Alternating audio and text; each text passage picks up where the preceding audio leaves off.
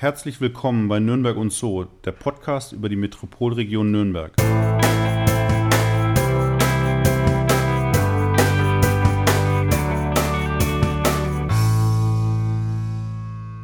Heute sind wir in der Nürnberger Innenstadt. Unser Gast studierte an der Märzakademie in Stuttgart Gestaltung, Kunst und Medien.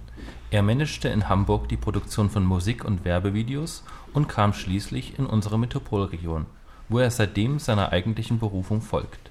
Hier ist der Mann, der mit Zeit, Qualität und Beratung Nespresso und Co. den Kampf angesagt hat und jede einzelne Kaffeebohne beim Namen kennt. Herzlich willkommen, Matthias Haider. Mein Name ist Daniel Bendel und mir gegenüber sitzt wie immer Markus Wolf. Hallo Markus. Hallo. Wir haben vor uns drei leere Gläser stehen. Zwei also Kannen. Insgesamt sechs Stück, ja. Sechs Stück sind Sechs, sogar ja. und Mhm. zwei Kannen Kaffee. Mhm. Ähm, was dürfen wir bei dir jetzt trinken? Also was ich gerade zubereitet habe, ist einmal ein äh, Kaffee aus Honduras, den wir gerade testen, von der Finca Cerro Azul. Und zum anderen Kaffee, den wir seit äh, einigen Monaten haben, aus dem Jemen, äh, aus der Region Bani Matan. Ein ganz schöner, außergewöhnlicher Kaffee, weil aus dem Jemen nicht so viel Kaffee leider exportiert wird. Mhm. War, gleich die erste Frage. Warum ähm, wird da nicht so viel Kaffee exportiert? Das hat viel mit der politischen Lage zu Mhm. tun im Land. Es gibt viele Länder, die wollen nicht mit dem Jemen arbeiten. Hm? Ähm, und Kaffee hat eigentlich eine sehr lange Tradition im Jemen, aber wird jetzt auch in den letzten Jahren wieder ein bisschen mehr forciert. Hat eine lange Tradition, hat teilweise eine sehr hohe Qualität, deswegen auch einen äh, hohen Preis, weil die Nachfrage weltweit Mhm. wirklich nach den jemenitischen Kaffee sehr hoch ist. Okay. Den dürfen wir jetzt, aber hat er lang genug gezogen? Dürfen wir den jetzt schon einschenken? Den kann man jetzt schon einschenken. Okay, dann mache ich das mal, oder? Mach das mal genau.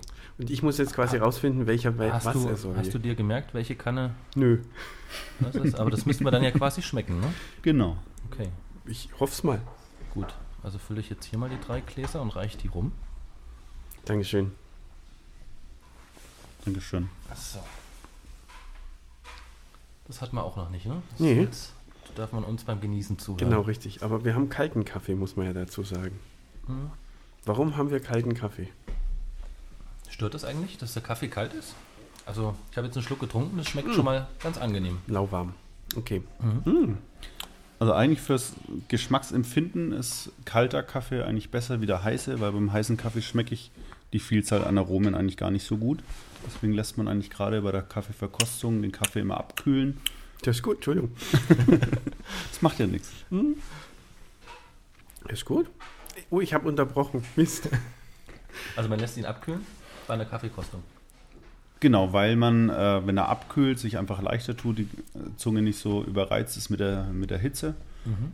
und dann einfach mehr Aromen schmeckbar sind. Hm, Was schmeckst du jetzt bei dem? Wir haben jetzt den einen, welcher auch immer. Haben jetzt den einen. Ist- Mhm.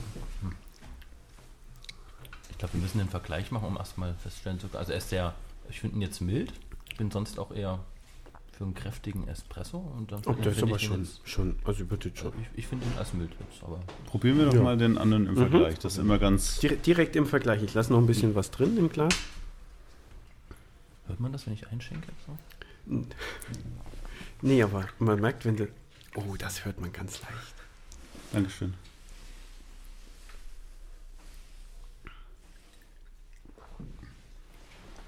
Dankeschön. So,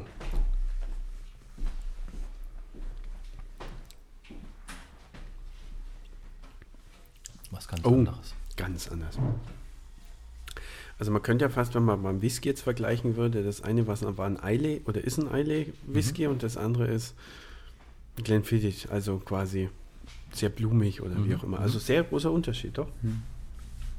Ich glaube, da, da hilft auch die Temperatur, dass es lauwarm ist. Ich glaube, das hilft da schon. Kann man Aber sich ist ein besser Unterschied, darauf ist ein konzentrieren. Unterschied zum Espresso, oder? Espresso, der soll doch immer ganz, ganz heiß serviert werden.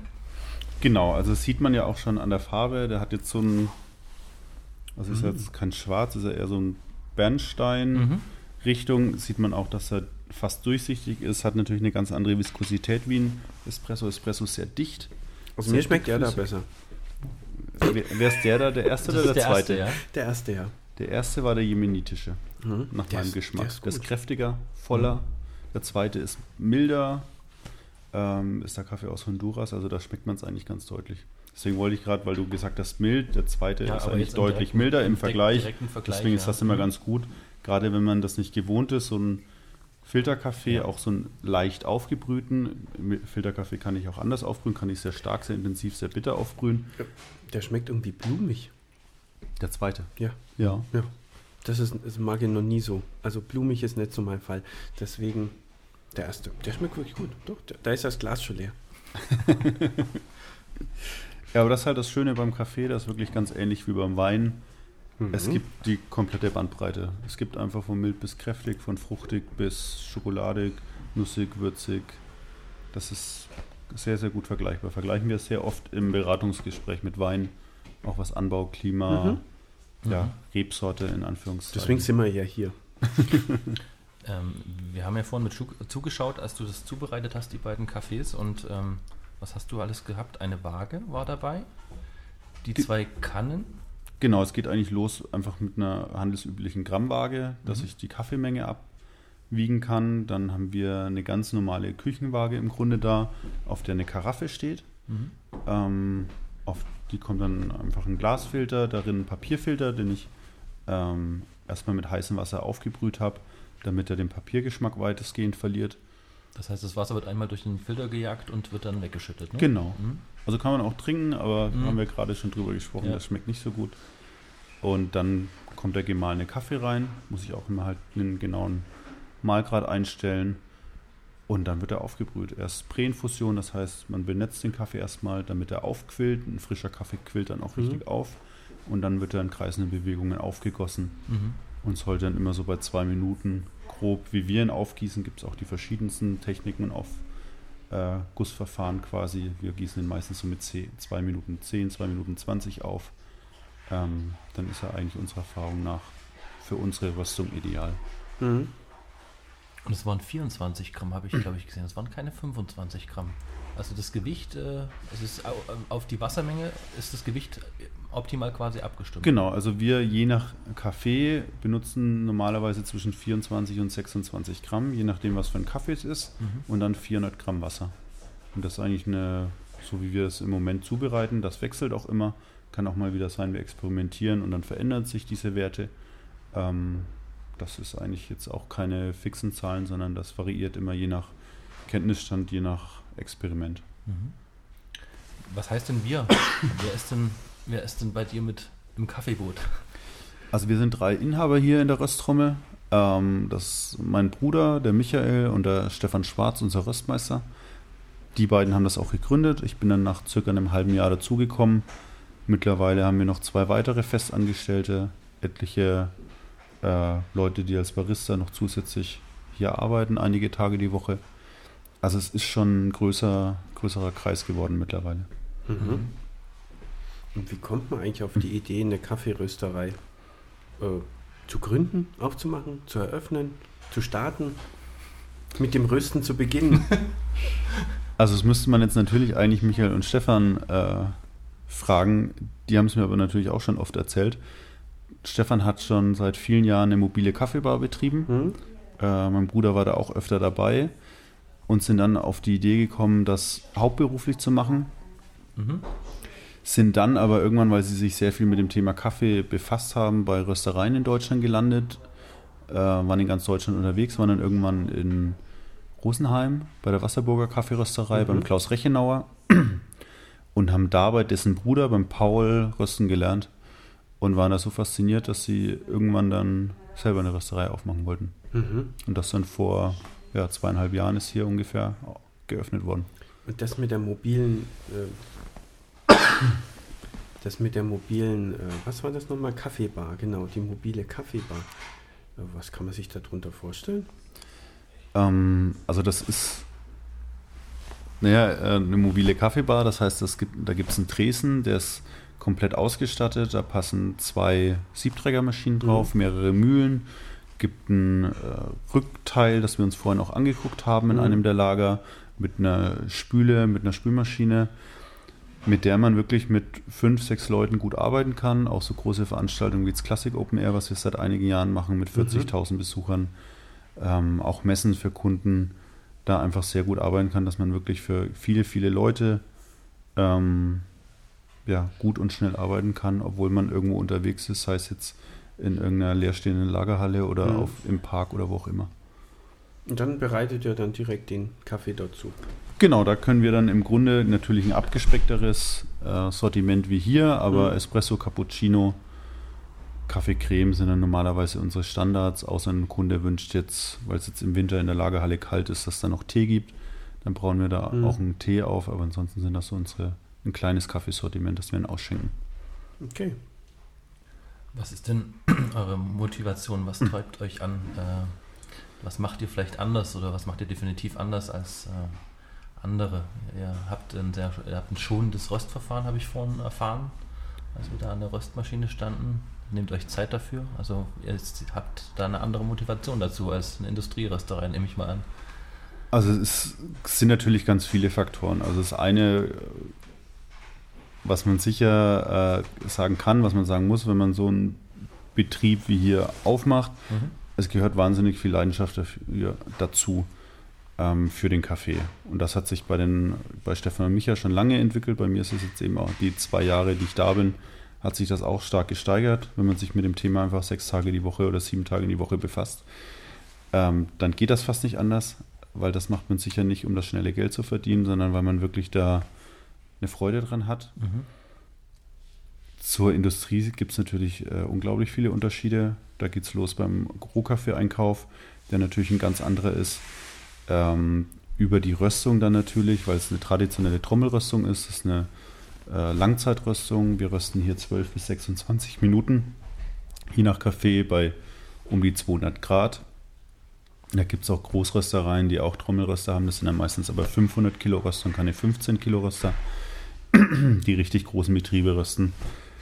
Ähm, laut unseren Informationen, die sind dann nicht so, dass die das an die große Glocke hängen, in mhm. großen Silos in ein bis drei Minuten, das sind dann wirklich bei 500, 600 Grad Schockrüstungen, die für die Bohne, sage ich jetzt mal vorsichtig, nicht ideal sind. Mhm. Quick and Dirty Lösung. Genau, es ist halt, äh, ist halt effizient. Mhm. Effizient und kostensparend. Das ist gerade dieses Trommelrüstverfahren, weil du es ja gerade genannt hast. Ähm, was, was ist jetzt dann traditionelles Trommelrüstverfahren? Das ist dann nicht dieses Schockrüsten, sondern so dieses ganz klassische, wie man es kennt, irgendwie so, also kennt, ist die Frage, wenn man es halt so manchmal sieht auf, auf Videos, dass sich dann so ein, so ein Arm durchdreht und langsam dreiviertel Stunde.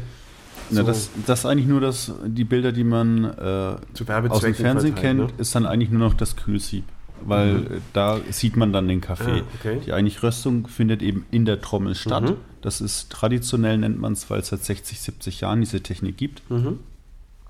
Eigentlich noch in der Abwandlung noch länger, aber dieses Verfahren, das wir jetzt hier haben, da wird einfach in der Trommel, das kann man sich vorstellen wie so ein Betonmischer, wenn die Bohnen geröstet, bei uns mit, was auch üblich ist, mit Gas, gibt auch welche mit Elektroröster, ähm, da werden die gedreht und erst wenn sie fertig sind, kommen sie in dieses Kühlsieb, wo sie dann einfach gewendet werden, damit sie möglichst schnell abkühlen. Ach, das, und das ist dann das, was man dann so schön Das ist das, was man kennt, genau. weil in die Trommel kann man halt nicht reingucken, deswegen ist das nicht so fotogen. Ja. Ähm, deswegen traditionell, weil es dieses Verfahren schon lange gibt. Man liest auch oft dann schonend, einfach schonend, weil es halt eine Langzeitröstung ist bei geringerer Temperatur. Mhm. Kaffee ist ja eine Kirsche erstmal von der Frucht her, ähm, die wahnsinnig viele Säuren hat. Das sind ganz, ganz viele tolle Säuren dabei, die Aromen transportieren, sind aber auch eben Säuren dabei, die sich im Magen bemerkbar machen, die nicht so gut verträglich sind und die muss ich über die Zeit abbauen, die kriege ich mit Temperatur nicht weg. Und deswegen gibt es auch dieses Verfahren. Apropos Säuren, kriege ich nochmal was von dem anderen Kaffee? Ich gieße nochmal nach. Das ist nett, danke. Von dem ersten oder von dem zweiten? Von dem ersten bitte. Von dem ersten war das. Der ne? zweite habe ich noch ein bisschen was da. Der war ja. wirklich gut. Ich glaube aber, den habe ich mal schon mal mitgenommen beim Eistausch.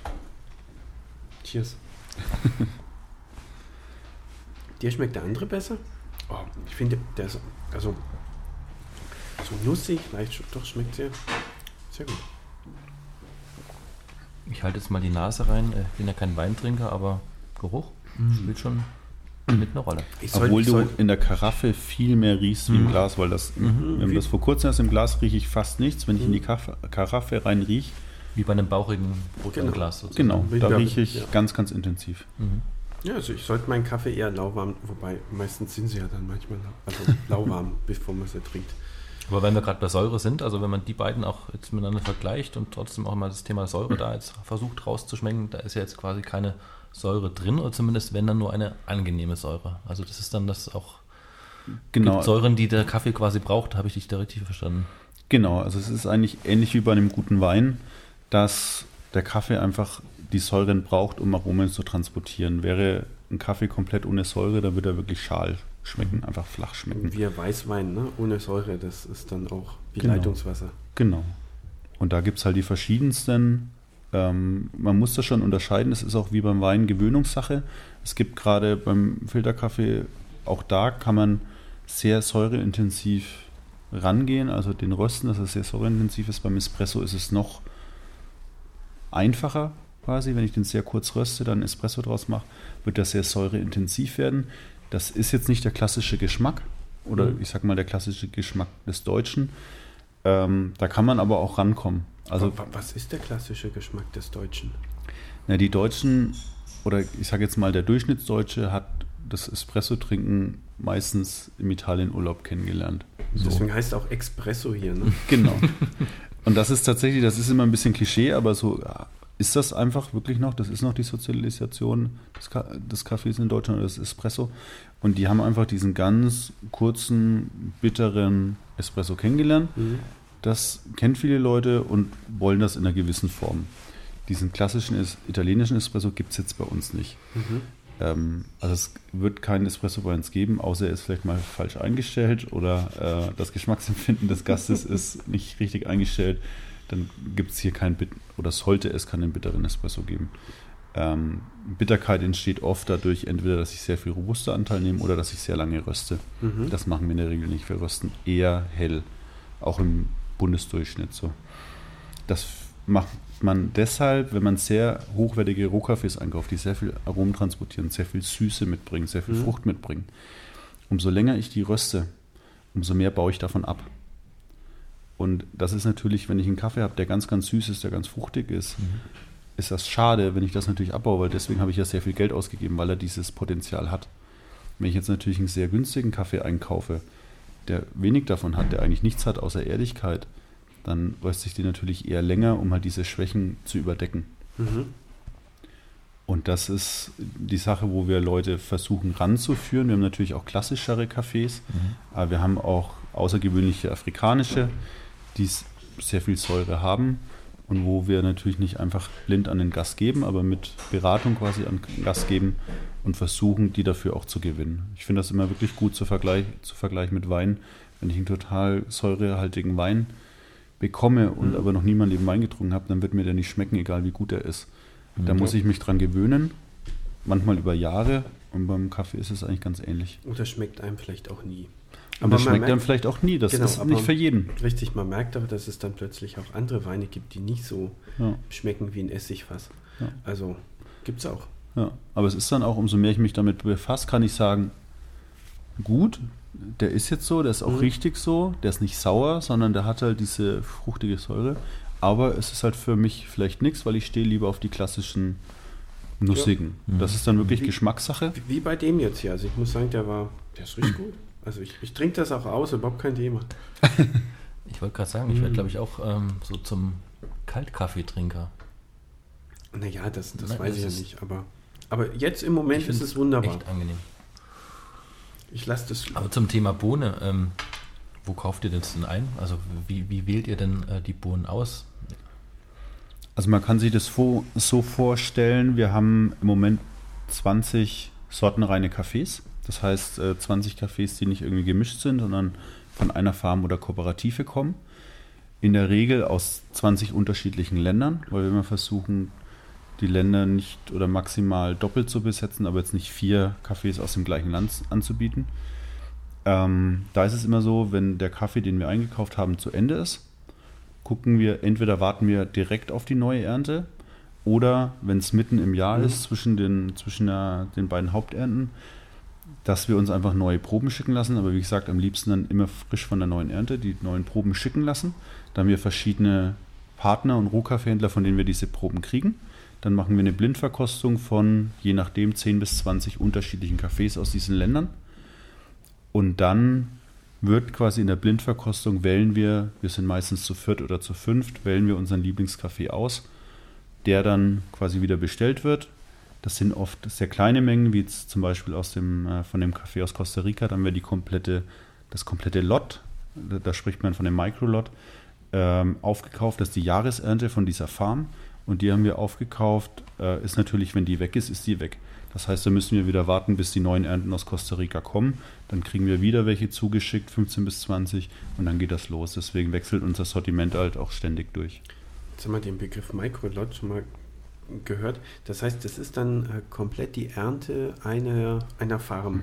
Was kommt denn da so raus? Welche Mengen sind das? Für? Also Eben, wir haben ja die Säcke im Lager gesehen. Wie, welche, wie viele Säcke sind das denn? Also in dem Fall äh, bei unserem Kaffee aus Costa Rica, aus dem West Valley, waren das 13 Sack. Mhm. Also das ist wirklich eine winzige Menge. Man, also es sind 60, 69 Kilo Säcke. Mhm. Das heißt, das kann man hochrechnen, das ist ungefähr eine Tonne, mhm. was winzig ist. Also mhm. vom Lot spricht man einfach immer, dass wenn es eine Ernte ist, gibt aber auch Farmen, die mehrere Lots produzieren, also die dann verschiedene Ernten haben, weil sie verschiedene Felder haben. Und beim Microlot spricht man einfach, das ist eine kleine Ernte. In der Regel wird das definiert bis zwei Tonnen. Mhm. Und das ist dann schon im Verhältnis natürlich eine sehr, sehr kleine Menge. Wenn man denkt, dass es äh, Silo-Röster gibt, die ja pro Schicht eine Tonne und mehr rösten können, mhm. dann kann man sich vorstellen, das ist kein Industriekaffee, damit können die nichts anfangen, weil die haben das ja in drei Minuten durchgeröstet und die brauchen ja eine Konstanz mhm. übers Jahr. Uns reicht so ein Kaffee ein halbes, dreiviertel Jahr. Das ist eigentlich ideal weil dann können wir wieder, dann warten wir wieder drei Monate, dann kommen die neuen Ernten rein und haben immer die frischen. Wie jetzt bei dem jemenitischen Kaffee, den wir gerade trinken, da haben wir jetzt noch. Also ich trinke den. da haben wir jetzt noch zehn Päckchen, dann ja. ist der weg. Okay. Und im August kommt die neue jemenitische Ernte rein. Das heißt, bis August werden wir keinen Kaffee mehr aus dem Jemen haben. Und dann kriegen wir die neuen Proben und dann werden wir wieder einen bestellen. Die Lagerung, es sind ja doch auch, äh, auch wenn es im Verhältnis gesehen im Industrieröster kleine Mengen sind, ähm, für euch ähm, und für Lagerräume dann doch schon wieder große Mengen. Äh, lagert ihr nicht alles hier, nehme ich an? Oder? Nee, also wir haben mittlerweile hier direkt quasi im Hinterhaus drei kleine Rohkaffeelager, mhm. ähm, was ein Teil natürlich nur immer relativ kurzfristig gelagert wird, weil es einfach auch nicht die Idealsbedingungen für die Lagerung sind. Mhm. Deswegen haben wir einfach Cafés in, in erster Linie in Hamburg und in Amsterdam im Lagerhaus liegen, wo die Bedingungen einfach besser sind. Und die ruft ihr dann bei Bedarf ab sozusagen? genau, die berufen, das geht ganz schnell, da ruft man an und dann kommen die innerhalb von ein paar Tagen per Spedition her. Mhm. Krieg ich noch einen Kaffee? Also mein Glas ist schon wieder. Ich gerne nochmal nach, ja. Das ist nett, danke. Man müsste, der Test ist doch relativ einfach, oder? Man stellt zwei Kannen hin mit der gleichen Menge Kaffee und schaut, welcher als erstes leer ist. Möchtest du auch nochmal? Ja, gerne. Vielleicht auch von dem anderen, aber der ist leer. Das ist der Honduras, ne? Ja. Wie viel Kaffee trinkst du denn eigentlich am Tag? Das variiert eigentlich sehr stark, wie viel ich hier bin. Wenn ich den ganzen Tag hier im Laden bin, mhm. dann trinke ich leider sehr viel, weil es so einfach ist, wenn mein Schreibtisch äh, drei Meter weg steht von der Theke. Ja. Und dann ist der Weg einfach so schnell rüber und zu sagen, ich möchte gerne äh, einen Kaffee, mach mir doch mal den und den. Wenn ich viel unterwegs bin, trinke ich weniger, weil ich mir doch angewöhnt habe, ich trinke keinen Kaffee mehr von der Autobahntankstelle oder aus dem Café XY oder vom mhm. Bäcker an der Ecke. Und dann trinke ich höchstens mal beim Kunden von uns ein, aber dann ist schon deutlich weniger. Ähm, du sagst, ähm, Gott sei Dank nicht so viel Kaffee. Also ich meine, irgendwann ist dann ein Maß auch überschritten, selbst für einen Kaffeeliebhaber, dass man sagt, dass du kannst nicht mehr nachts schlafen oder Nee, also das ist bei mir gar nicht der Fall. Ich merke eher, wenn ich sehr, sehr viel Kaffee trinke, also wirklich dann mal auf die 15 Tassen oder so kommen oder gerade wenn wir Verkostungen haben, wo man zum Teil noch mehr, 20, 30 unterschiedliche Kaffees trinkt. Zwar nicht immer die komplette Tasse, aber trotzdem dann eine große Menge. Ähm, bei mir ist dann eher der Fall, dass ich dann fast schon wieder müde werde. Mhm. Das Gegenteilige. Genau. Gibt es dann eigentlich eine ideale Zubereitungsart für Kaffees? Also das kann man mit Ja und Nein beantworten. Für einen Espresso ganz klar den Siebträger. Da gibt es mhm. im Grunde, wenn ich einen guten Espresso haben will, keine Alternative. Für den klassischen Kaffee gibt es wirklich, und das ist eigentlich das Spannende daran, deswegen erlebt er, glaube ich, gerade auch so eine Renaissance, ähm, weltweit, weil es so viele unterschiedliche gibt. Mhm. Es gibt von der Aeropress über einen Handfilter, äh, über Chemex, über eine Soden, über äh, das klassische Aufgießen. Es gibt unendlich viele Zubereitungsmethoden. Jedes Mal schmeckt der Kaffee ein bisschen anders Mhm. und jedes Mal kann ich andere Nuancen aus dem Kaffee rausholen, wo man wirklich eigentlich nicht mehr davon sagen kann, das ist jetzt richtig und falsch, sondern ich kann einfach, wenn ich einen Kaffee gröber mal dafür mehr Menge nehme, wird der Kaffee einfach anders sein und wird wieder andere Eigenschaften her hervorrufen. Da hat auch wirklich jede Rösterei, jeder Brewmaster oder Barista hat das so seine eigenen Techniken, seine eigenen Ziehzeiten und jedes Mal wird der Kaffee ein bisschen anders. Also bei der Siebträger allein weiß ich ja schon, dass wenn ich mit der mit, mit Druck ist ja meistens immer gleich oder relativ vergleichbar, aber dann allein schon mit dem Malgrad so viel verändern kann und auch mit der ähm, Füllmenge dann, da verändere ich manchmal den Geschmack enorm. Also auch da ne, muss man dann immer ausprobieren, was nun jetzt irgendwie das Beste ist. Genau, also nicht nur, äh, nicht einfach, weil ich einen Siebträger zu Hause stehen habe, kriege ich einen Ja, perfekten Espresso. genau. Ich muss mich auskennen und auch da ist es natürlich so, da ist bei uns auch nie, dass wir dort aufhören zu experimentieren. Auch da kann man unserer Meinung nach nicht sagen, das ist jetzt der perfekte Espresso, weil auch da kann ich viel Mhm. dran arbeiten, über den Druck, über die Temperatur, Mhm. über die Menge, über die Wassermenge. Auch da kann ich, oder sind wir der Meinung, da gibt es kein richtig und falsch, sondern gibt es verschiedene Einstellungen und verschiedene Philosophien, wie bereite ich den Espresso zu. Und jedes Mal schmeckt er wieder anders und jedes Mal hat, sind wieder andere Nuancen zu schmecken in der Tasse. Und das ist eigentlich das Spannende am Thema Kaffee. Aber das Schöne daran ist ja wiederum, dass ich mir das, also wenn man sich da mal anfängt, damit dann recht umfangreich beschäftigt und sagt, so, ich nehme jetzt mal einen Kaffee, der mir an sich so immer ganz gut schmeckt und den probiere ich jetzt einfach mal durch. Ich verändere die Füllmenge, den Mal, also Grad und wie auch immer. Und dann probiere ich einfach mal durch und gucke, wann schmeckt er mir am besten. Und dabei könnte ich ja dann quasi für diesen Kaffee so bleiben. Das ist ja dann eigentlich, aber gut, wer macht sich dann wieder solche Mühe, ne? Aber manchmal, manchmal mit einer Klasse, äh, mit einer schönen Flasche, Flasche Wein zu viert ist das auch ein wunderbares Event, ne? Auch noch was Schönes zu essen dazu. Ja, wir haben gerade die Woche wieder heiße Diskussionen gehabt über an der Espressomaschine, die komplett umprogrammiert Mhm. wurde, weil die Wassermenge runtergestellt wurde. Dadurch ist der Kaffee natürlich intensiver, dadurch werden aber Mhm. auch die säureintensiven Kaffees extremer. Mhm. Und da waren wir wieder, gibt es natürlich dann auch innerhalb der Rösterei verschiedene Positionen. Die einen, die Mhm. dann sagen, das ist genau, so muss der Kaffee sein, damit gewinnt man Preise. Auf der anderen Seite gibt es dann die andere Position, wo man dann sagt, okay, damit verschreckt man aber auch den klassischen Kunden. Mhm. Äh, ist das dem zuzumuten? Da gibt es dann immer die verschiedenen Positionen, deswegen ist es immer ganz gut, dass das hier nicht einer macht, sondern verschiedene Leute. Und äh, da kann man sich dann immer wieder so ein bisschen raufen und dann guckt man auch wieder, dass man nicht vielleicht zu extrem wird, weil damit tut man sich wahrscheinlich auch keinen Gefallen. Die Preise ist jetzt noch ein Stichwort. Ja, Ähm, ich hätte, ich, ich Ja. mach du Preise. Ja, ne, weil ich habe das auf eurer Website gelesen. Ähm, dafür, dass ihr eine sehr junge, junge trink- Rösterei seid. Genau, Prost. Prost.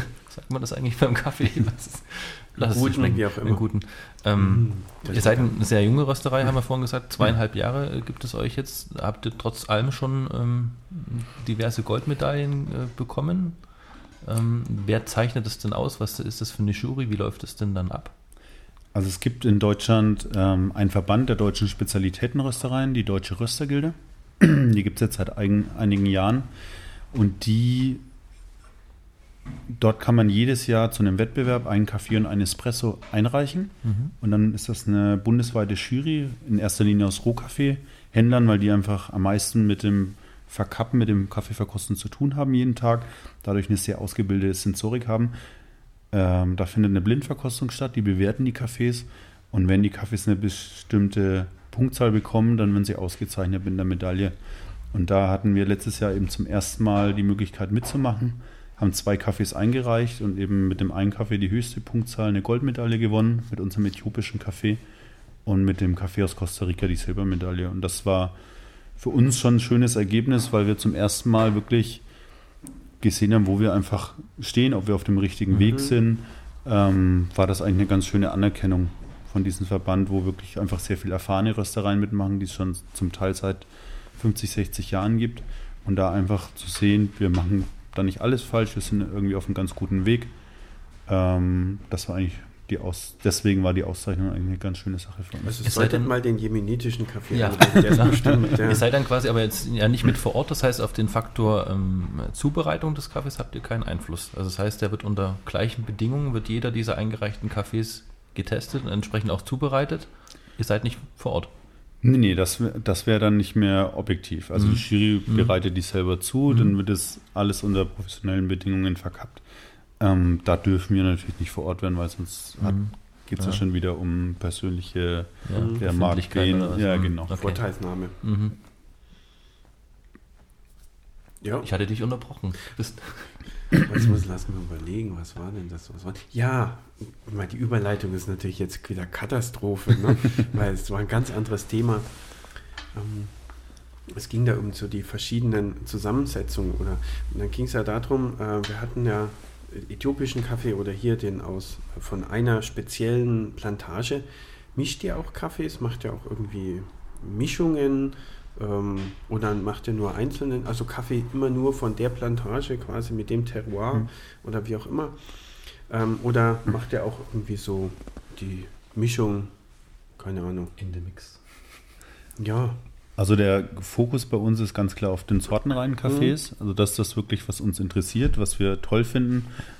Und wo es oft auch wirklich bei den ganz tollen Cafés schade wäre, die zu mischen. Mhm. Weil es kann man sich ja vorstellen, umso reiner in Anführungszeichen die Cafés sind, umso ausgeprägter sind die Charakteristiken. Wenn ich die jetzt wieder mit einem anderen Kaffee mische, werden die natürlich in Anführungszeichen verwässert, also sie werden abgemindert Mhm. durch den anderen Kaffee. Ähm, nichtsdestotrotz haben wir insgesamt vier Mischungen. Wir haben drei Espressi-Mischungen, eine Kaffeemischung. Hauptsächlich aus dem Grund, weil wir auch Gastronomie beliefern, Cafés, Restaurants, Hotels, Feinkostläden. Und die brauchen eine Konstanz. Bei den Mhm. sortenreinen Cafés haben wir diese Konstanz auch ganz bewusst nicht, weil, wie gesagt, der Einkauf von den kleinen Farmen, das wechselt sehr schnell durch.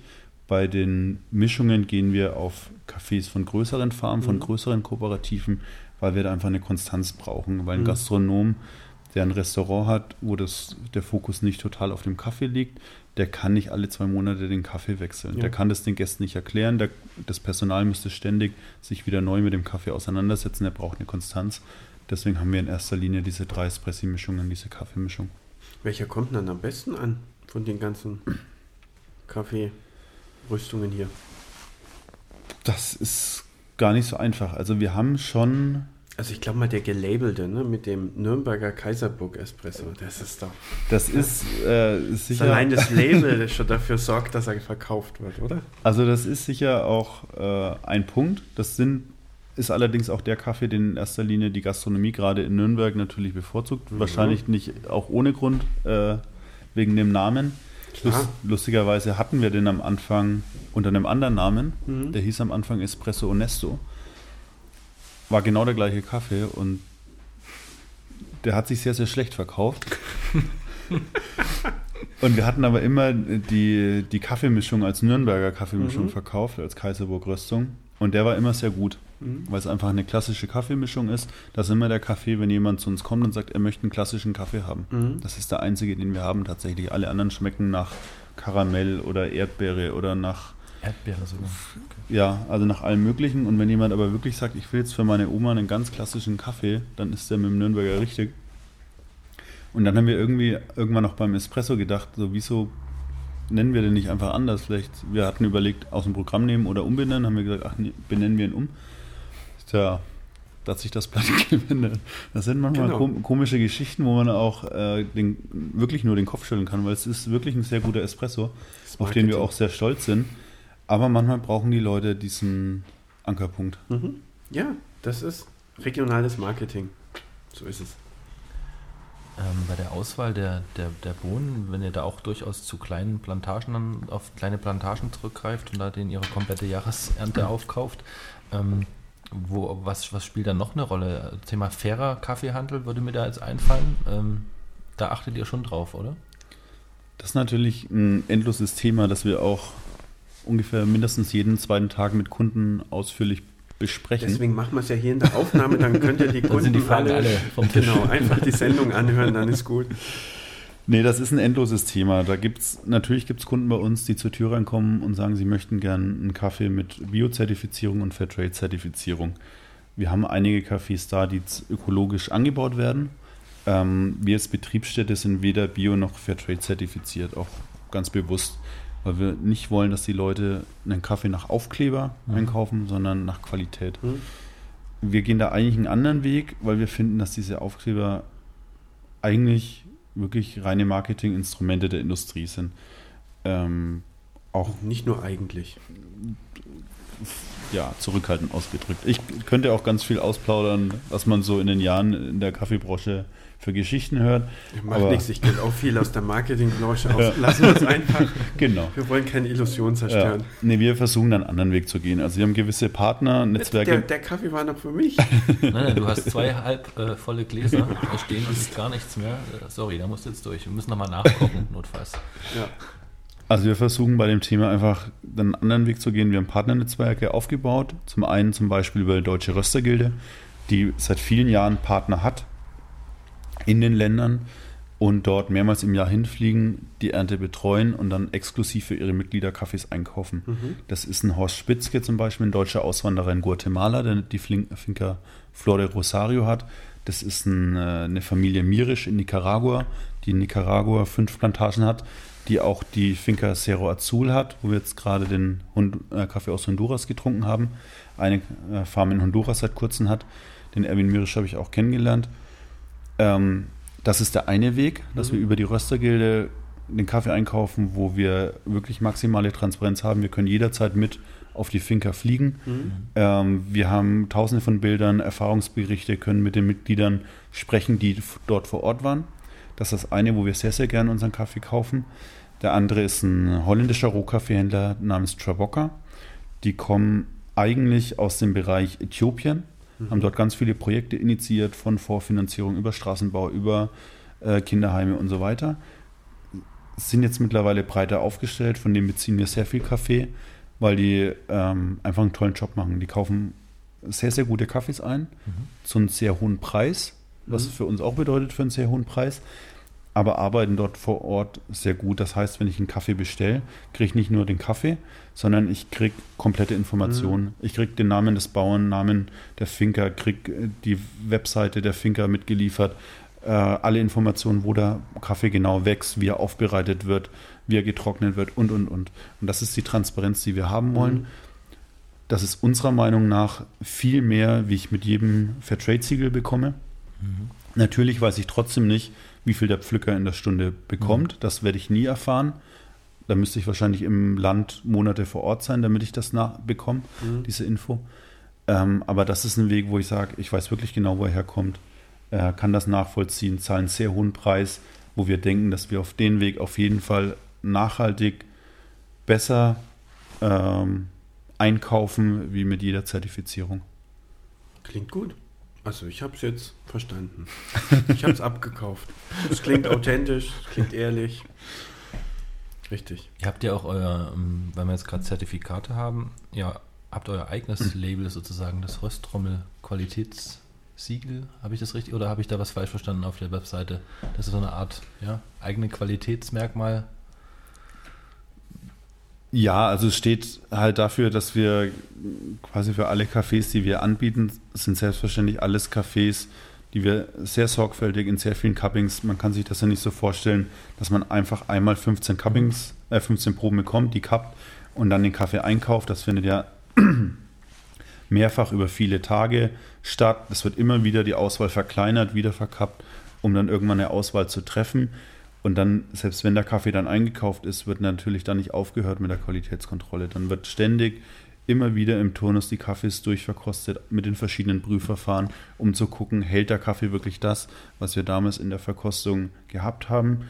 Hält er das oder passt er eigentlich nicht ins Sortiment? Ist er vielleicht zu schwach und dann fliegt er halt sofort wieder raus? Mhm. ist der Anspruch an sich selbst dann also sozusagen. Genau, also es ist natürlich, dass die Leute uns hier, wir haben sehr, sehr viele Stammkunden, einfach auch vertrauen und die Kaffees auch blind mehr oder weniger nach Empfehlung kaufen. Mhm. Und wenn ich da einen Kaffee drin habe, der einfach von der Qualität schwächer ist wie die anderen, natürlich ist auch ein gewisses Preisgefüge da und dadurch auch ein Qualitätsverfüge, aber ich darf natürlich nicht unter die äh, unter einen gewissen Qualitätsstandard runter, weil sonst enttäusche ich die Leute. Mhm. Und ähm, Die können, die müssen ja nicht bei uns kaufen. Es gibt genug andere Röstereien, auch kleine Röstereien, die eine gute Arbeit machen. Und umso besser meine Qualität ist, umso besser meine Beratung und Transparenz ist, umso eher kann ich da auch wirklich einen Kunden einfach langfristig an mich binden. Und das ist ja unser Ziel, halt langfristig zu arbeiten. Mhm. Was ist denn der Cup of Excellence? Das ist eine Organisation, die es äh, seit einigen Jahren schon gibt, die eigentlich genau das verfolgt, was wir toll finden. Die macht äh, einen Wettbewerb in den Anbauländern. Ähm, können die Bauern sich bewerben, können ihren Kaffee hinschicken. Dann wird der von der internationalen Jury äh, bewertet. Und das ist wieder genau das gleiche Verfahren im Grunde wie bei der Bewertung der Deutschen Röstergilde. Wenn er eine gewisse Punktzahl erreicht, darf er sich Cup of Excellence Kaffee nennen. Und dann findet äh, eine, intern, also eine weltweite Auktion statt, Online-Auktion. Mhm. Und wenn ich Cup of Excellence Mitglied bin, kann ich auf diese Cafés steigern. Das führt dazu, dass diese Cafés, weil es wirklich der renommierteste Preis oder die renommierteste Auszeichnung weltweit ist und die einzige, die wirklich überall einfach anerkannt ist, dass die Preise horrende Summen erzielen. Also die, die Gewinner-Cafés quasi aus jedem Land gehen immer direkt in der Regel nach Asien oder vielleicht mal nach USA und Australien die gehen zu zum Teil 100 Dollar äh, das Kilo weg. Mhm. Ähm, was super ist, weil der Großteil dieses Preises geht direkt an den Bauern.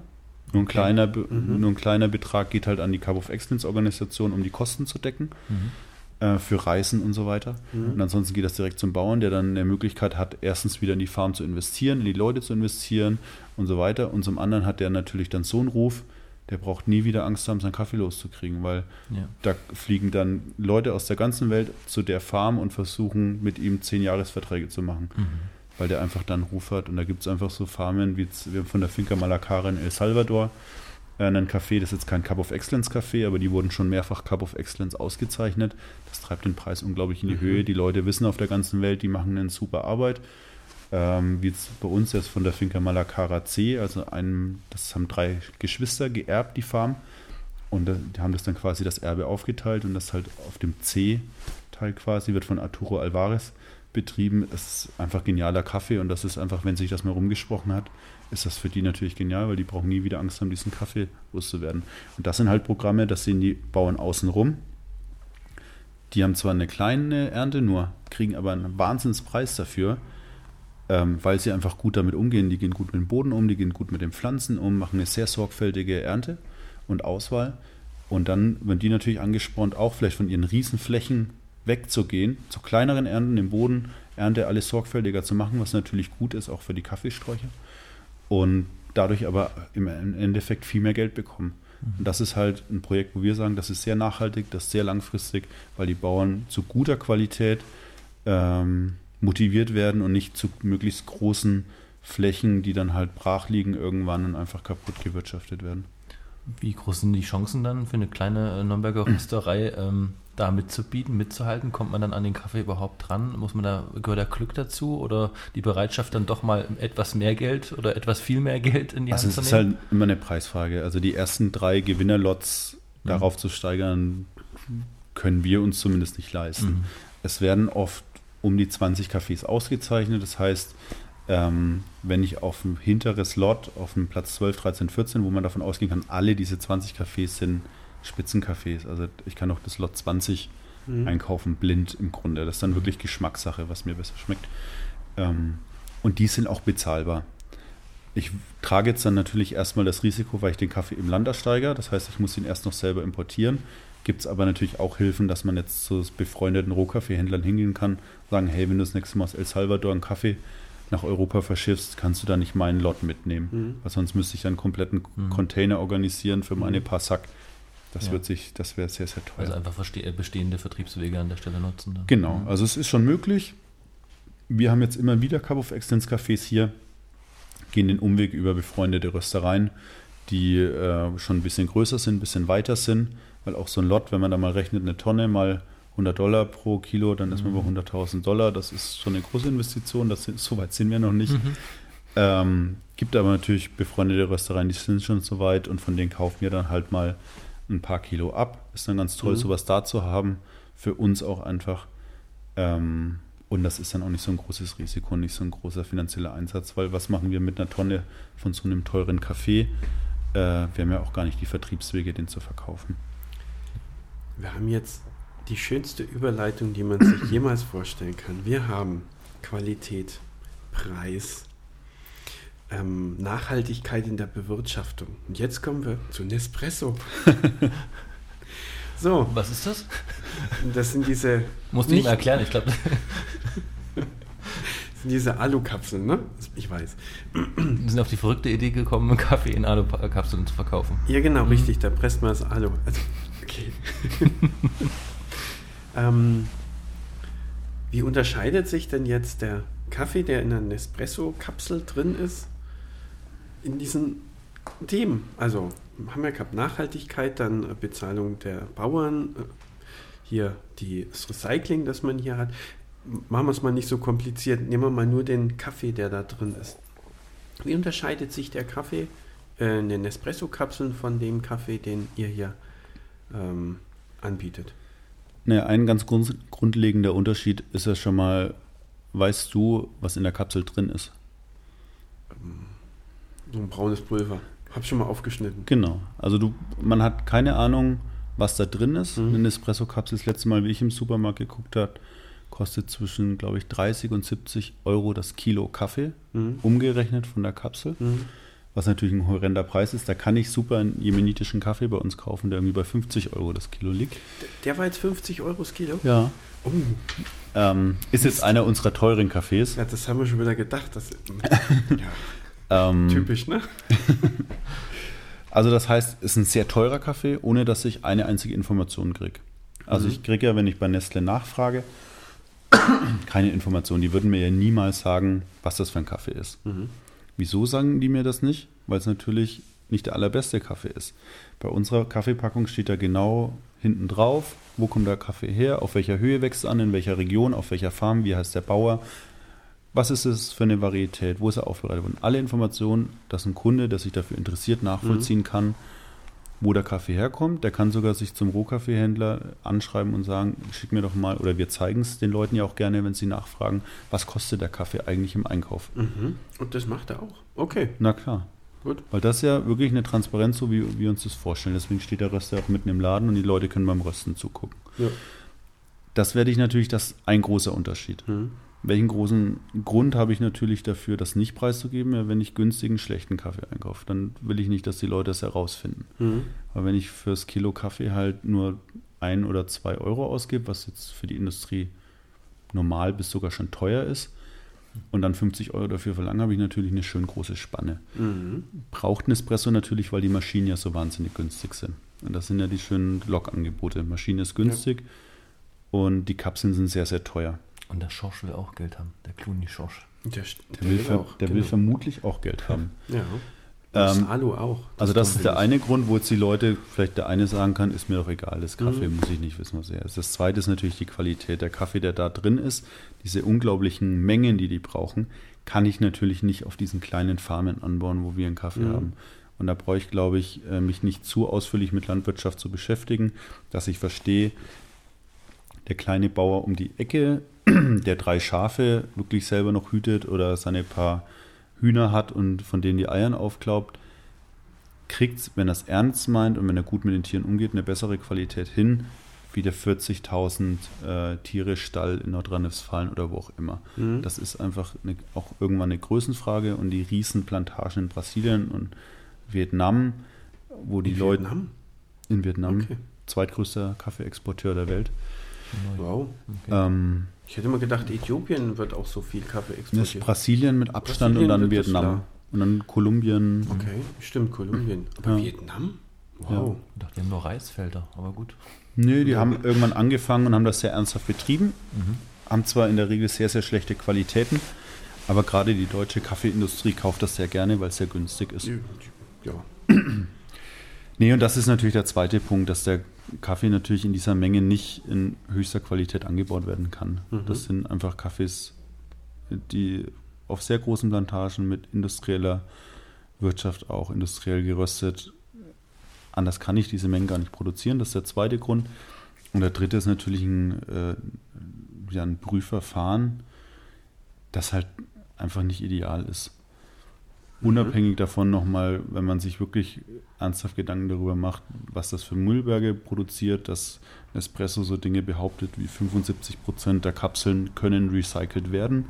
Laut meinem letzten Recherche re recyceln sie maximal 25 Prozent davon, was bedeutet 75 davon landen irgendwo mhm. auf dem Müll.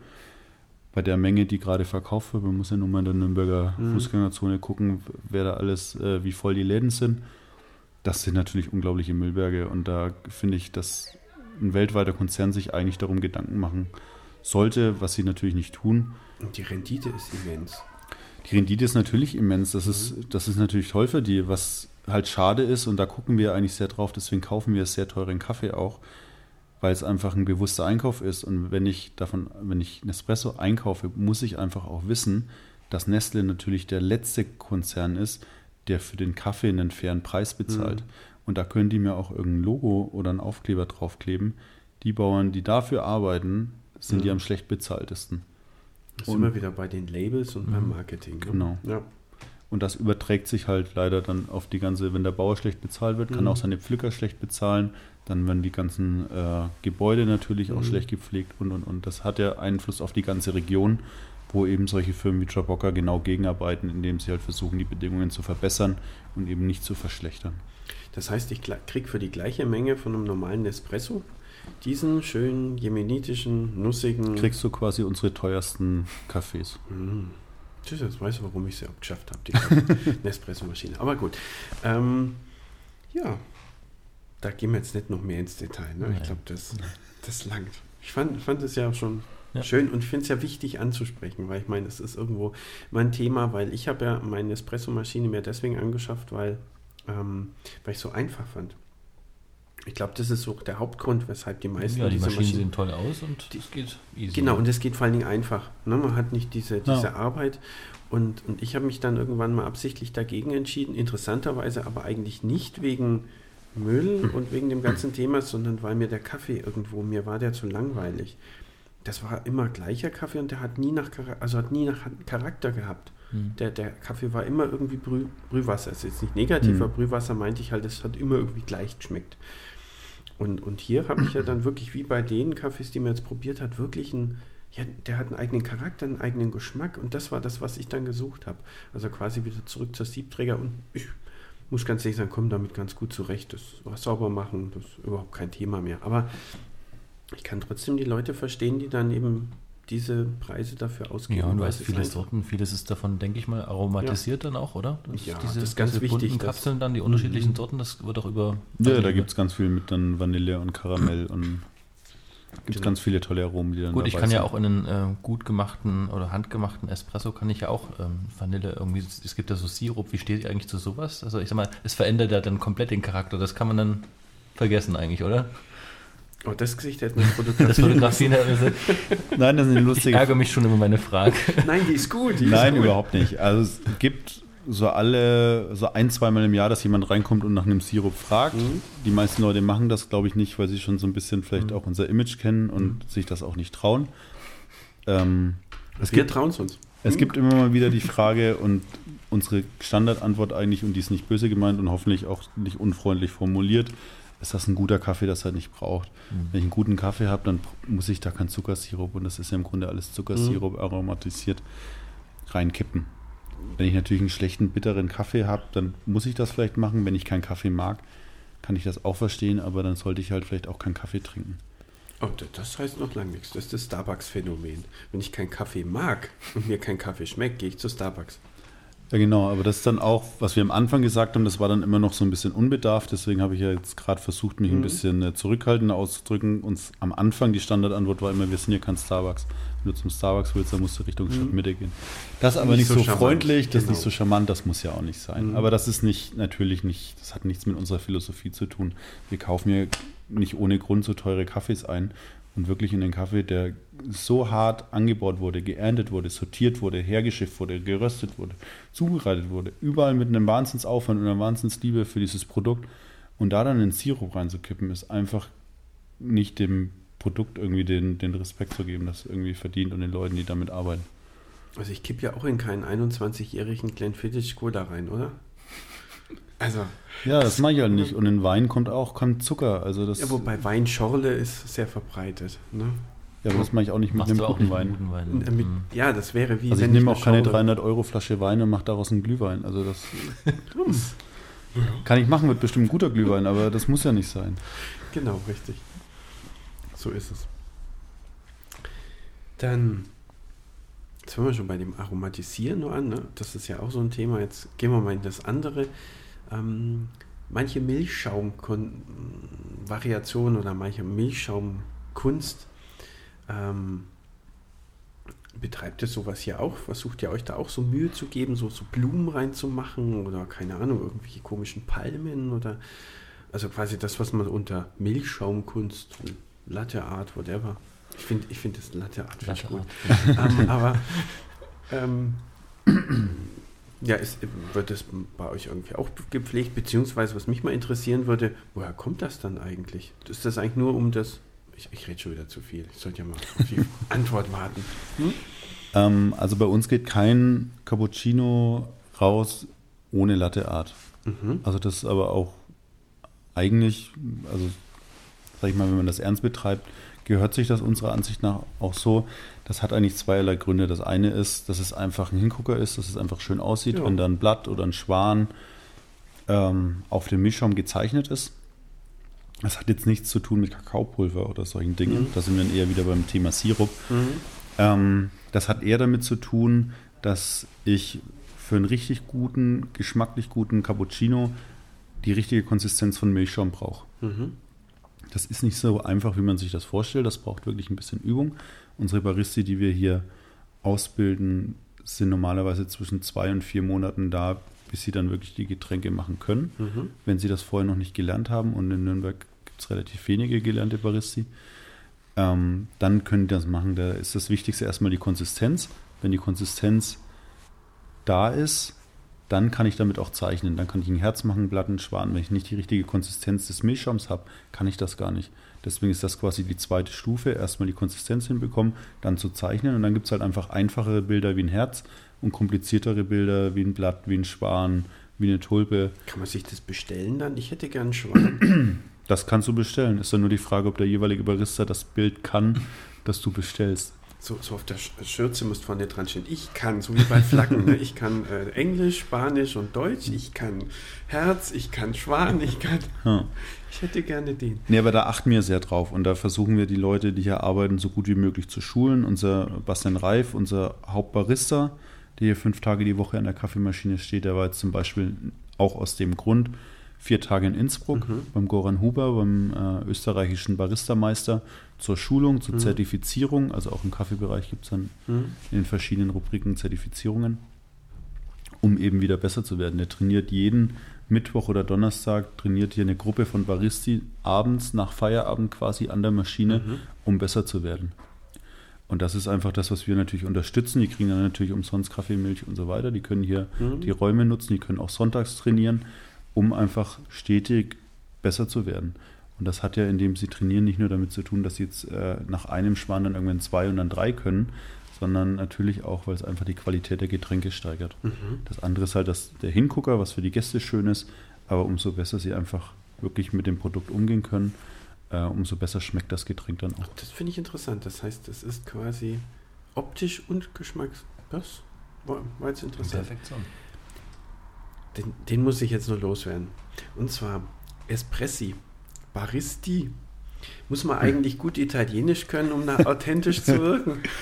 Vielleicht irgendwie so jemand, der nur, nur Italienisch spricht? Oder ist da vielleicht auch in Innsbruck ein Italienischkurs automatisch dabei? Nein, überhaupt nicht. Also bei uns wird ja auch nicht, ich glaube, dass bei jedem anders, der hinter der Theke steht, der eine sagt auch äh, Cap Cappuccinos und Espressos und der andere Espressi und Cappuccini. Wir sind ja keine es also wir sind ja keine italienische Espresso-Bar. Wir machen Mhm. kein, wir bereiten keinen italienischen Espresso zu. Ähm, wir haben mit der ganzen, sage ich jetzt mal, italienischen Baristi, äh, dem Baristitum überhaupt gar nichts zu tun. Das funktioniert hier ganz anders. Ähm, auch mit der Kaffeeröstung, mit der Auswahl der Kaffees, das ist alles eher mit Blick auf Skandinavien als nach Italien. Und demzufolge wird hier auch kein lupenreines Italienisch gesprochen, sondern äh, wir sind Norwegisch oder Schwedisch. Wir sind in Nürnberger Kaffeerösterei und fühlen uns damit ganz wohl. Ja. Und wenn hier ein Nürnberger hinter der Theke steht als Barista und äh, sagt, die zwei Cappuccinos sind fertig, dann würde ich den äh, niemals auslachen oder auf die Hand hauen, sondern dann sollte das so machen. Genau, habe ich ja mal, was magst du für einen Kaffee, ne? Ja. Genau so. Das ist eine Nürnberger Kaffeerösterei. Ja. Richtig, also kein Italienisch. Ja. Gut. Ähm, von dieser deutschen Röstergilde, die auch diesen, wo ihr diesen Wettbewerb gewonnen habt letztes Jahr oder mit dem einen Kaffee gewonnen habt, ähm, habe ich gelesen, Aroma, Säure, Harmonie und Körper wird da bewertet bei einem Kaffee. Ein schöner Körper ist ja. Genau, Körper kann ist immer diejenige, die nie präsentiert, schaden. oder? Ein schöner Körper kann ja nie schaden, aber Thema Säure fände ich noch ganz interessant zu wissen. Ähm, ich habe schon, kann ich mich erinnern, schlechte Kaffees getrunken, weil sie einfach zu sauer waren. Wie viel Säure muss denn dann, dann rein ne, in, den, in den Kaffee noch? Das ist natürlich bei uns bei Beratungen auch immer ein ganz großes Thema, weil die Kunden kommen und sagen, sie möchten mir den Kaffee, der keine Säure hat oder säurearm ist. Kaffee ist da wirklich dadurch, dass es eine Kirsche ist, ähm, auch ähnlich wie beim Wein. Es sind erstmal sehr viel Säuren im Kaffee. Gibt es unangenehme Säuren, die wirklich sich im Magen bemerkbar machen, die ich versuche in der Röstung abzubauen. Das geht beim Kaffee halt in erster Linie über die Dauer. Wie die Chlorogensäure, die kriege ich erst nach ungefähr 10, 12 Minuten abgebaut. Das ist ja das große Problem der Industrie, die ja die mhm. Zeit natürlich nicht hat, die oft nur ein bis drei, manchmal auch fünf Minuten rösten die kriegen die nicht wirklich abgebaut, auch mit der hohen Temperatur nicht. Deswegen klagen die Leute ja auch vermehrt oder seit mhm. in den letzten 20, 30 Jahren vermehrt eben über Probleme mit dem Kaffee, Magenprobleme mit dem Kaffee. Die kriege ich abgebaut. Auf der anderen Seite muss ich natürlich aufpassen und die ganzen tollen Säuren, die der Kaffee hat, um die Aromen zu transportieren, um Süße zu transportieren, Frucht zu transportieren, die darf ich nicht abbauen, weil das wäre schade bei einem hochwertigen Rohkaffee. Das ist natürlich immer der Unterschied, wenn ich einen sehr schlechten Rohkaffee habe und ihn sehr lange röste, wenn die Säuren alle abgebaut, schmeckt er aber immer erdig. So kann ich halt Schwächen verdecken. Wenn ich aber wirklich einen sehr guten, sehr teuren Rohkaffee habe, wäre das schade, diese ganzen Säuren wegzurösten. Der Kaffee wird dann einfach flach und schal schmecken, mhm. ähnlich wie beim Wein. Und das wäre dann ganz, ganz schade. Also das Aschenputtel-Prinzip, die schlechten Säuren raus, die guten dürfen drin bleiben. Genau, und dann ist es natürlich letztendlich wie so vieles Geschmacksfrage. Es gibt. Leute, die mögen gerne sage ich jetzt mal, intensivere Säure im Kaffee. Viele mögen das aber auch nicht. Es Gibt auch Unterschiede je nach Ländern. Die Afrikaner tendieren öfter dazu, eine ausgeprägtere Säure zu haben. Das kann ganz spannend sein.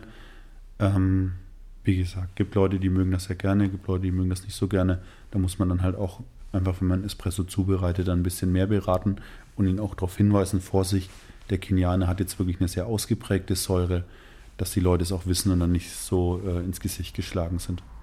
Mhm. Wenn jemand jetzt den gesamten Tag so viele Kaffees trinkt und ähm, dadurch ja wach bleibt, beziehungsweise, wenn ihr gehört habt, auch eher viel einschläft, also früher einschläft, wobei, ich kann es nachvollziehen, mir geht es sogar ähnlich. Gibt es dann vielleicht ähm, Orte, in der Metropolregion, wo du dich dann zurückziehst zum Einschlafen oder vielleicht zum Wiederaufwachen oder wo du einfach sagst, da gehst du dann auch gerne hin? Kompletter Themenwechsel, ich weiß, aber ne, sind ja ist immer was uns interessiert. Ja, es gibt schon ein paar Orte, gerade hier in der Ecke gibt es irgendwie was ganz Schönes. Ich weiß nicht, ist glaube ich nicht so bekannt in Nürnberg, ist die Bar Europa. Eine ganz nette kleine Bar, die ähm, einfach ich gehe einfach immer gern in Läden, die eine ähnliche Philosophie haben. Und das ist ein ganz, ganz kleiner Laden. Die machen nur Cocktails, sonst gibt es eigentlich nichts. Und achten darauf, aber eine sehr, sehr hohe Qualität zu haben. Mhm. Und das ist wirklich ein ganz netter Laden. Der ist unterm, gleich hier unterm Biergarten vom, helft mir. Biergarten da unten. Das sieht man natürlich nicht, was ein Audiopodcast ist, also in die Richtung dann. Ich komme gerade nicht drauf, da ist oben drüber ein Biergarten und Gaststätte. Ach, äh, Zwinger? Nein, das ist schon nein, zu weit nein, hinten. Ne? Das ist schon zu weit. Egal, das war Europa. Mhm. Wen es interessiert, der kann das bestimmt, der, das der kann das bestimmt ganz genau. schnell googeln. Das ist eine ganz nette Bar, was ich auch immer schön finde. Das liegt aber auch an der lokalen Nähe zu meiner, zu meinem Zuhause. Ist das Gasthaus Braun in Gostenhof. Mhm. Das ist ein ganz netter Ort, da kann man immer gemütlich abends äh, eine Kleinigkeit essen gehen. Das sind so Orte, wo ich relativ oft zu finden bin. Und so kulturell, also äh, ja, ich sag mal, ein Ausflugsziel oder irgendwie, ja, was Künstlerisches? ähm, Gibt es da was, wo du sagst, Jetzt erhöhst du aber den Anspruch hier, beziehungsweise den, den, wie heißt das Niveau von dem Podcast enorm. oder? künstlerisch jetzt? Ja. Wobei stimmt ja eigentlich, ne? Wir haben ja die Kunst, die Latteart, ne? Genau, Wobei, spann jetzt den Bogen ziemlich weit, aber genau, ja, eben. Äh, ja, was ich auch, was ich da schön finde, ist auch direkt eigentlich bei mir gegenüber, ist das ähm, eigentlich Büro vom Udo Kloß von Neos Design. Das ist eigentlich ein Büro von einem ja, Innenarchitekten und Designer, der aber den Raum quasi ständig neu nutzt. Also das sind zum Teil Ausstellungen zwischen der, während der Ateliertage. Ähm, da ist dann aber auch mal im Sommer eine Eisdiele drin, da ist jetzt im Herbst eine Tabasbar drin gewesen. Da ist, also der verändert sein Büro ständig, sein Schaufenster ständig. Da ist eine Litfaßsäule davor, die wird ständig von ihm bespielt. Zum Teil war jetzt im Herbst mal die ganzen Bäume vor seinem Büro, da waren plötzlich wie bei Mary Poppins lauter Regenschirme drin gesteckt. Also der bespielt aus Idee mit ein paar Leuten zusammen diesen Platz, der eigentlich kaum leider genutzt wird, mit den Bäumen, mit der Litfaßsäule, mit seinem Büro. Dann, ne? Petra Kelly Platz ist das. Ah, okay. Also das ist die Verlängerung Gostenhofer Hauptstraße beim Ja, Plärrer rein. Mhm. Dieser kleine Platz, wo es dann zur Bauerngasse wieder vorgeht. Mhm. Ähm, das ist sehr schön, wo man wirklich auch immer, das sind, hatten wir auch schon Pop-Up-Café mal drin. Also das wird ständig neu genutzt, st im ständigen Mhm. Wandel. Das ist irgendwie ein sehr schönes Konzept, finde ich. Und der steckt da sehr viel Arbeit und Liebe rein. Das ja, kann man auf jeden Fall immer empfehlen. Tja, haben wir wieder ein neues Kapitel gefüllt bei Kultur- und Genussempfehlungen in der Region. Dann bedanken wir uns recht herzlich, dass wir da sein durften. vielen herzlichen Dank, vielen Äh, herzlichen Dank für diesen Kaffee. Für diesen Genau, vor allen wunderbaren Dingen für den Kaffee. ersten, für den ersten. Der war gut. Ja, danke, dass wir da sein äh, durften. Gerne. Und Danke, genau. bis bald. Ciao. Bis bald. Ciao. Tschüss.